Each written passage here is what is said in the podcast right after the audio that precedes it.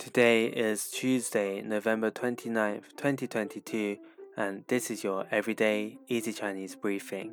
大家好，我是林老师, and in under 5 minutes every weekday, you'll learn a new word and how to use this word correctly in phrases and sentences. Today's word of the day is yin, yin, which means to drink.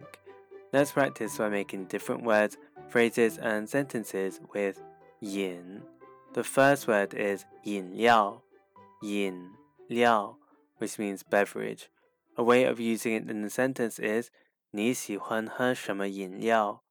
你喜欢喝什么饮料?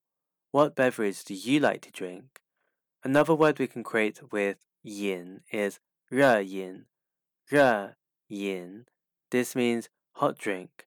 热 means hot.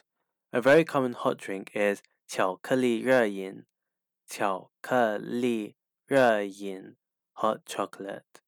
Finally, we can create the word 饮水,饮水, which means drinking water. The 水 here means water.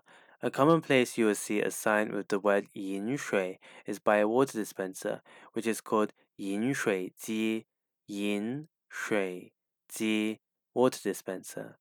Today we looked at the word yin, which means to drink, and we created other words using it. These are yin liao, beverage, 热饮, hot chocolate, and yin shui, drinking water. To see this podcast transcript, please head over to the forum section of our website www.everydayeasychinese.com where you can find even more free Chinese language resources. See you again soon for more practice.